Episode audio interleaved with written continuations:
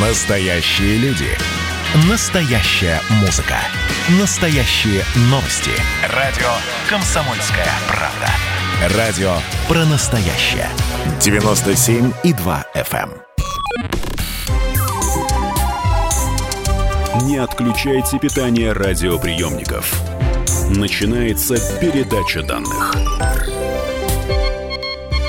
Здравствуйте, друзья! В эфире передача данных у микрофона Мария Баченина. И сегодня тема нашего заседания – история медицины.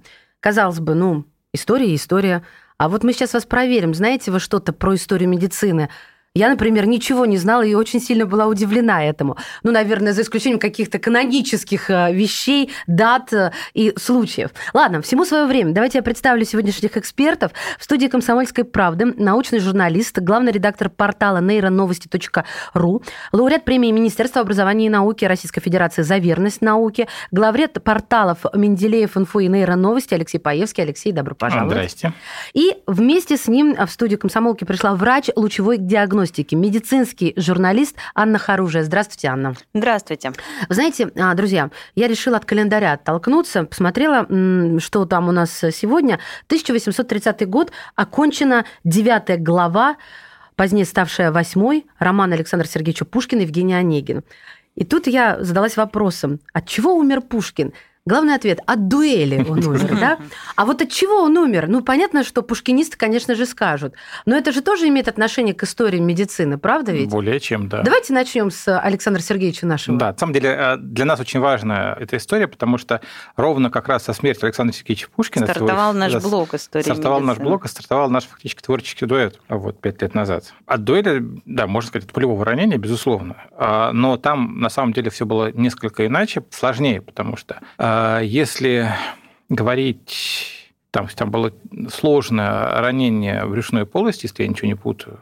Проблема в том, что, во-первых, рана была загрязнена, а во-вторых, а, состояние было очень сильно усугублено транспортировкой, неправильной транспортировкой Пушкина с места дуэли домой. Ну, слушай, я понимаю, антибиотиков не было, рана загрязнена ну, не понимаю, в грязи черная речка, грязь, она черная, да? Угу. Ладно, а что, с транспортировкой тогда не соображали, что надо как-то вести определенным образом? Ну, видимо, соображали, но как-то э, или не соображали совсем. То или не сейчас... готовы были просто Или не готовы были просто к этому, к такому исходу событий. Просто действительно пуля прошла очень неудачно, она задела несколько магистральных артерий, вот, и там началось очень сильное кровотечение, поэтому а, Пушкина нужно было сразу вести но не вести не домой, как его отвезли, а вести сразу к врачу и желательно сразу на хирургическую процедуру, хоть что-то, чтобы сделать, чтобы остановить кровотечение, потому что все тряпки, а, которыми э, секундант Пушкина пытался, ну вот как-то заложить... Остановить кровь, да? Да, заложить рану, остановить кровь. Это, конечно, ничего не подействовало. Очень быстро они все пропитывались кровью, ну, потому что артериальное кровотечение одно из, одно из самых, точнее, самое мощное, в принципе, из всех видов кровотечения приключений. Вот. И а, его везли по вот такой ухабистой дороге. Можно представить, что Черная речка это а, раньше было даже не Петербургом, а пригородом Петербурга. Вот. А, была плохая погода стояла. Ну, в общем, на вот этой вот на чем там, на карете. Ну, в общем, тряска была что да, надо. Да, да, да. И еще больше расплескалась, создала. если выражаться такими ну терминами. Слушайте, а тогда могли бы его спасти, если бы сразу... Вот это вечный вопрос, который задается. Вечный, в принципе, э, Мы... да. Ой, спасибо, я Скажу так, тогда... прикоснулась к вечности да. благодаря вам. А, а, тогда шансы были минимальные, конечно. Даже сейчас такое, а, такое сложное ранение при неправильной транспортировке, при отсутствии антибиотиков, ну, хотя сейчас уже у нас есть все э, ну, практически инструменты, которыми мы можно было воспользоваться, да, в ре реанимационные, и сразу в реанимацию отвести такого пациента. Даже сейчас сейчас такие а, ранения, они, в общем-то, довольно тяжелые, и а, не, не все пациенты а, восстанавливаются. К сожалению, есть некий процент, я сейчас точно не помню, да точно не, не важно, могу сказать, ну, какой, понятно. но все-таки, да, высокая смертность. Так, а скажите мне, пожалуйста, если мы все-таки к истории медицины, а вот с чего можно начинать отсчет истории медицины? Наверное, с появлением письменности, да, как, да. А, потому что с появления а, фиксированного, с появления этого ужасного медицинского почерка, я так понимаю, извините. Я не знаю, был ли плохой почерк у древнеегипетских врачей, как они там записывали все это. Насколько, кстати, я... Ну, у Солкина спросим обязательно. На самом деле, я думаю, что нет потому что как раз а, Виктор прекрасно знает, а, каким был первый медицинский папирус, там нормальный почерк, я их видел. Но они были такими педантами, что я в этом да, не сомневаюсь. нормальный почерк, тем более там же один из, один из первых врачей был, собственно, великий Имхотеп, который почти бог. Так что, да, вот, в принципе, с, с этих с первых медицинских трактатов мы ведем начало медицины, то есть когда появились первые зафиксированные описания заболеваний и первые какие-то своды правил, что с ними делать есть, когда это стало кодифицированным текстом, потому что, ну, наверное, раньше... Наверное, раньше что-то существовало, раньше что передавалось а вот... из уст в уста вот эмпирическим да. способом, там, что приложить при том или ином заболевании. Но мы сейчас об этом не можем говорить, а мы можем судить только по тем данным, которые сохранились и с которыми сейчас можно работать. Да, как пелось в песне «Подорожник трава». Да, а давайте разделим тело человека, ну, наши с вами тела, на такие части. Голова, туловище и конечности. Еще я дописала репродуктивные органы и все, что с ними связано, потому что есть родовспомогательная деятельность, да, угу. которая, в общем-то, самая важная. Без нее бы, извините, ничего бы не было. И вот э, начнем, потому что по областям медицины мы с вами тут до утра, я думаю, будем заседать. Я вот решила немножечко упростить нам задачу, постаралась как минимум. Голова. Что самое важное и самое раннее из того, что вам стало известно, ну, касательно истории медицины? Ну, как раз, собственно говоря, в тех самых первых древнеегипетских папирусах медицинских появляются первые а, упоминания про голову, то есть там появляется термин мозг, там мозговые оболочки, но на самом деле... А, появляются первые зарисовки. Да, ну, зарисовки попозже чуть-чуть. Но самая важная вещь, что по-хорошему голова, наверное, до 17 ну, может быть, 16 века так особо серьезно за ну, мозг не считалось за важное. Это Серьезно? Да. То есть... А то есть сердце было главным? Конечно. И только вот с Декарта, собственно говоря. Это какой у нас уже век? Рене Декарт, это у нас 17 что ли. Ого, прошло времени. Да, вот я знаю, то, что у египтян то, сердце да, было главное. Только с этого времени Декарт мозг, это как раз то и есть место, где соединяются соматические вещи и психические. То есть как у меня там даже была эта самая письма шишковидная железа, которая рулит выпусканием, выпусканием этих самых духов, которые как механизмы, как паровые такие штуки, дуют в трубочки и открывают каналы, и мышцы дергаются. И... Фантаст да. был.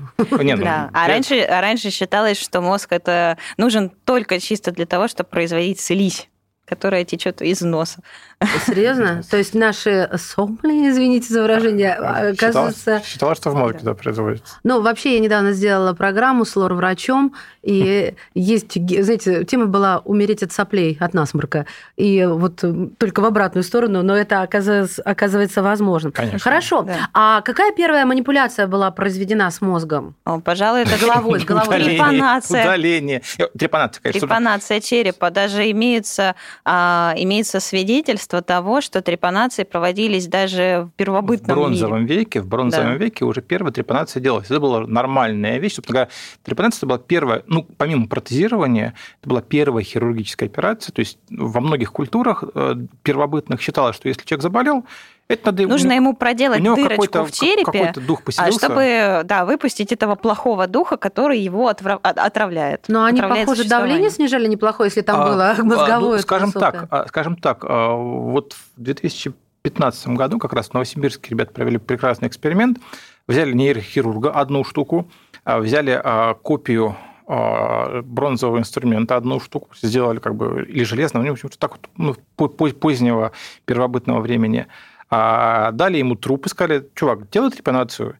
И за 15 минут человек сделал аккуратненько трехсантиметровое кругленькое отверстие, и изучение, а мы находим иногда, ну не мы лично, а вообще ученые находят черепа с пятью трепанациями, шестью дырочками. Причем трепанации не стали а, именно источником смертельного да, исхода смерти. для этого человека. То есть они не они зажившие, убили они этого зажившие. человека. А что зажившие? Кости затянулись, ну, что ли, на голове? Да мы, да, мы видим заживление края кости отрезанные. То есть, мы, на этом, то есть мы видим, что было, было заживление, все это самое. А это делалось под наркозом? Какой наркоз? Какой Подождите, наркоз? то есть они вскрывали черепную коробку без наркоза? Да. Я...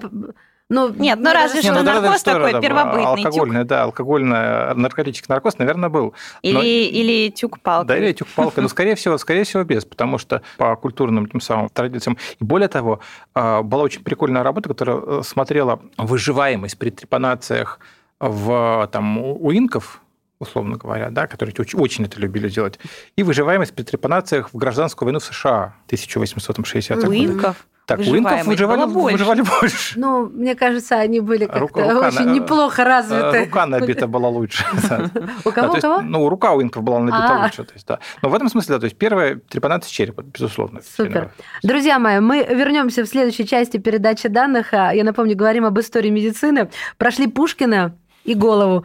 Все остальное в следующей части. Не пропустите. В студии комсомолки. Врач лучевой диагностики, медицинский журналист, младший научный сотрудник Центра диагностики и телемедицины Анна Харужия и научный журналист, главный редактор портала Нейро Новости, лауреат э, э, премии Министерства образования и науки за верность науке и главред порталов Менделеев, Инфо и Нейро Новости Алексей Паевский.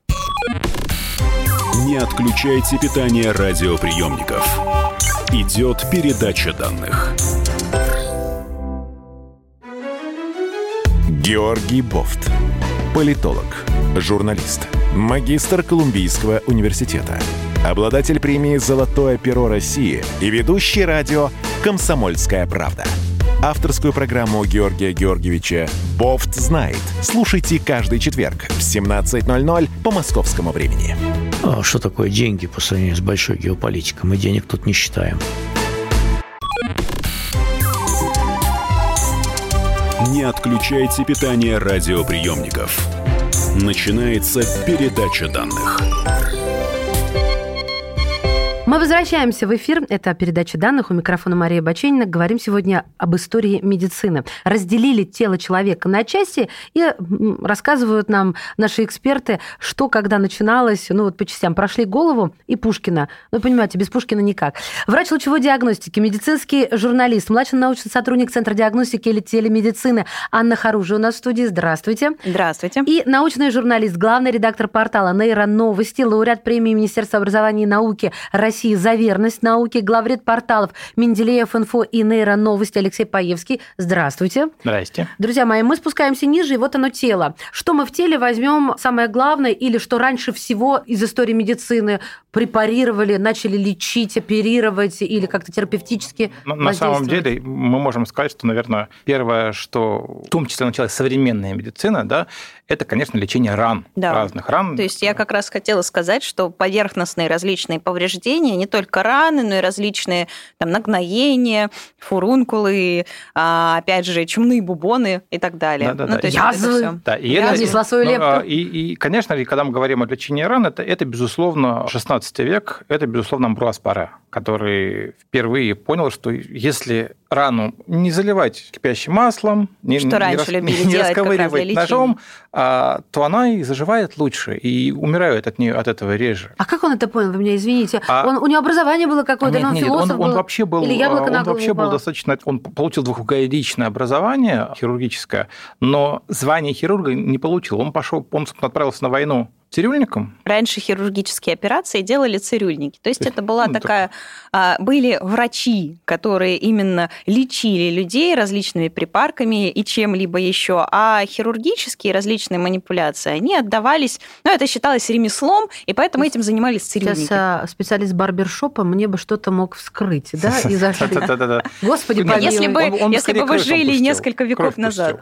Ну, кровь с пиявками пускали или еще чем-то? сначала этим самым. Сначала... Сначала были специальные даже приборы, которыми пускали кровь, то есть специальные ножички, которые ножички, такие вот делали, да, делали различные надрезы. которые так Господи. И различные, и различные чаши, куда это все А сливалось. что они думали, что кровью, вот, мне кажется, все лечили кровопусканием. Что, что так надо Ну, кровь типа, да, пустить? полнокровие Даже Пушкина, кровь, кстати, да. лечили Да, ему- кровопусканием. ему добавили к этому. Добавили, несмотря да. на то, что он потерял да, около двух с половиной литров крови. Это очень важный вопрос. 17 век, 18 век. Такое ощущение, что очень долго медицина была в какой-то непроглядной тьме. А что потом случилось вдруг? Что это был за гром среди ясного неба, что вдруг начали спасать жизни? Нет, серьезно. А, ну, несколько вещей. Первое, конечно же, открытие, которое в итоге привело медицину к первым прорывам серьезным, было сделано еще в 17 веке. Это микроскоп. Да. Когда появился микроскоп, когда открыли микроорганизмы, и потом, потом, потом пошло, и, соответственно, наш замечательный наше все Пастер показало, что микроорганизмы становятся причиной заболеваний. Сначала, правда, показал там, на всяких там на вине. Все. Ну, пастор любил красивую Потом жизнь. да, Роберт Кох подхватил Потом это Кох, все да, дело. Да, и, и когда вот э, появилась микробная теория, в конце ну, там, 19 века. причем очень сильное сопротивление встречало вот классиков медицины, то есть вот когда это появилось, плюс до этого, естественно, как бы появились появилась клеточная теория строения, то есть когда мы стали различать разные типы ус- устройства, то есть когда мы, когда мы начали понимать, как работает организм, то есть когда вот мы начали по-настоящему понимать, как работает организм, Это то- микроскоп, я это поняла. микроскоп. А второе? А второе – это химия. Антибиотики, что ли? Ну, антибиотики в том числе. То есть антибиотики это чуть попозже. То есть, ну, то есть, Ну, мы все знаем, что Алексей Поездки без своей химии никуда, да? Ну, А, я ну, тут- Нет, подождите. на, ну на вот самом деле еще до. Что именно химия? Ну, с- а когда начались первые целенаправленные, то есть когда химики стали целенаправленно искать новые вещества, которые, то есть не не в природе, а синтезировать, лечить, тогда начались первые успехи. Первые там серьезные вещества, это вот мечта Эрлиха, создать волшебную пулю, которая лекарство от всех болезней, да, и в итоге это привело конечно, не к- волшебной пуле, но к, к веществу, абсолютно его ни в природе не существует, которое называется сальварсан. Препарат, который он попробовал, начал лечить сифилис. То есть пере- перестали свинцом там лечили, а ртутью, Да, ртутью да. То есть, э, вот. Убивали так Вот. еще. А потом уже, потом, естественно, было случайное открытие Флеминга, Да. который случайно пенициллин. Но и потом, естественно, еще одна важная вещь – это развитие химической технологии, потому что когда Флеминг свой пенициллин открыл, клево, конечно, но его применять было нельзя. Ну не будешь же ты есть э, Да, действительно вот. споры. И э, нужно было научиться его выделять, производить в больших количествах. И вот когда это научились делать, это американцы Флория Чейн, вот тогда и началась, собственно говоря, вот реальная революция. А люди-то поверили в эти таблетки под названием антибиотики? Да, да, да. Да? Ну, как- Конечно, но конечно. они, они сразу, э, сразу показали свою эффективность и э, сразу убедились в том, То есть- что это реально работает, это реально а, способно спасать жизни. Собственно, самый первый эксперимент, ко- который, кстати, жизнь не спас, но когда в 1941 году констебль в Лондоне кололся шипом чем-то еще, у него началось заражение крови, ему весь пенициллин, который был в наличии, выделен, ввели, вводили, улучшилось все, ну, как бы просто не хватило дозы. Мгм. Теперь руки, ноги, конечности. Тут что самое главное, вот касательно истории медицины, что, можно сказать, поворотный момент? Раз уж мы с вами заговорили о таких поворотных моментах, то а, поскольку я врач лучевой диагностики, я не могу не сказать про изобретение рентгена. Я знала это. Химик и, И- рентгенолог. Да, ну что тут поделаешь? Вот, ну, потому что действительно это стало огромнейшим прорывом в медицине, потому что если раньше все врачи надеялись э, на какие-то способы, а, которыми можно прослушать, прощупать, простукать, Понюхать. понюхать, да, то есть это все было на уровне такого именно восприятия, то а, здесь появился реальный метод, который помогал именно количественно оценить э, изменения, происходящие, ну, в первую очередь, конечно, в костно-суставном скелете. Ну да. Но, конечно, суставы на рентгене не посмотришь, но кости и их целостность очень даже хорошо а, могло, ну, как бы просматривалось. Анна. Просматривалось состояние легких. Ну, Хорошо, хорошо. Вот про кости мне любопытно. А, Раз врач, ой, изобрели рентген, как классно, э, смотрит на снимок, сломано. Он понимает, что с этим делать? Рентген-то изобрели, а вот что с этим делать? Изобрели сразу же или это было до этого еще? Но это все развивалось параллельно, и в целом вот изобретение рентгена, оно очень хорошо помогло и в Первой мировой войне, когда а, тоже спасали а, солдат, и а, это привело к созданию неких правил транспортировки, правил сохранения людей. То есть если у человека есть перелом, то, соответственно, надо иммобилизировать конечность, вот, и дать этому перелому как-то срастись. Ну, то есть устанавливалось четко это место, устанавливалось четко, есть ли повреждение ткани или нет повреждения ткани. Ну, то есть это рентген, конечно, Ну, слабо рентген это, показывал, но конечно, в принципе. вещь. Тут же Да. не только переломы, тут же еще и вот э, всякая кривизна, врожденная, неврожденная, да, вывихи и прочее, прочее. А отрезать конечности, это важно уметь? Первым нормально отрезать конечность, это тоже в паре. Он ну, научился выводить сосуды, э, изолировать или режимать прям. Ну, то есть научился- формировать культуру, Да, да, да, да, да, да. То есть это первая работа по формированию культуры. Ну, потом, естественно, нужно вспомнить нашего Пирогова, который начал при ампутациях наркоз применять. А до этого э, решали, что Вообще, вообще, в принципе, кинжал в зубы и все хорошо. более того, еще там какое-то время э, хирурги, даже когда уже появился эфирный наркоз, они говорили, не, наркоз это несерьезно. То есть это для, для лохов. Потому что виртуозный хирург, до появления наркоза, главная доблестью хирурга была быстрота. Mm. Быстро разрезать, пока пациент не умер от боли. вот. А тут, типа, вот есть способность внятно поработать с наркозом. Ну, это правильно. А где-то рождение и, как это говорят, где-то вспома... Родовспоможение. Родовспоможение, да. Вот здесь самое главное, что? Ну, наверное... А можно я попробую версию дать? Давайте. Переливание крови.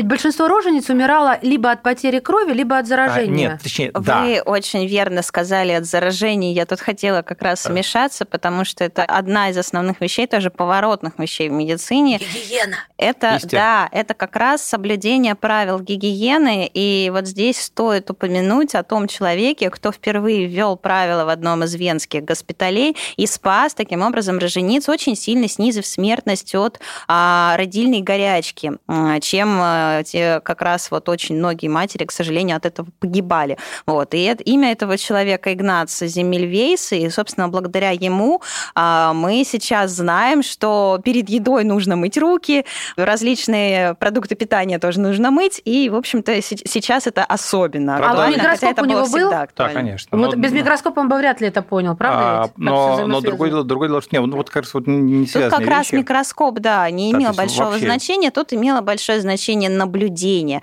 А, а именно наблюдение, он понял, что а, те врачи, которые занимаются с они приносили вот в эти родильные залы на своих немытых руках а, после того, как они вскрывали, собственно, тех э, женщин, которые умерли от родильной горячки, они потом шли этими же руками смотрели нормальных здоровых рожениц. И а, когда вот Земельвейс, он был очень наблюдательным человеком, когда он это понял, то он а, поставил а, перед своим родильным отделением тазик с хлорной известью, с хлорной водой, как он назвал, и написал записку, что что-то типа «всяк сюда входящий, мой руки обязательно перед тем, как осматривать, когда возвращаешься после, собственно, анатомического вскрытия». Правда, на его новацы тоже не обратили внимания, сказали, да ну нафиг. Это, это было начало да. 19 века. Только через 20 да? еще лет, не знали, да. просто еще не знали, что такое микроорганизмы, и что вокруг нас существует гораздо более мелкий мир, который нам может очень сильно вредить. Это через 20 лет англичанин Джозеф Листер снова сказал, что не, надо все-таки это делать, и да, уже причем, ввел и хирургии, это Причем все. он, да, он, это был талантливый хирург, который как раз эти правила воплотил в своей э, хирургической операционной, причем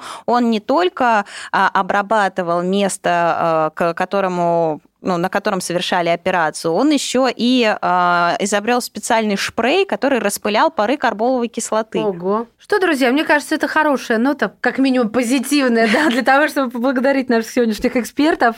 Научный журналист, главный редактор портала «Нейроновости», лауреат премии за верность науке, главный редактор порталов «Менделеев инфо» и «Нейроновости» Алексей Паевский. Спасибо. И врач лучевой диагностики, медицинский журналист, младший научный сотрудник Центра диагностики и телемедицины Анна Харужия. Благодарим. Спасибо большое.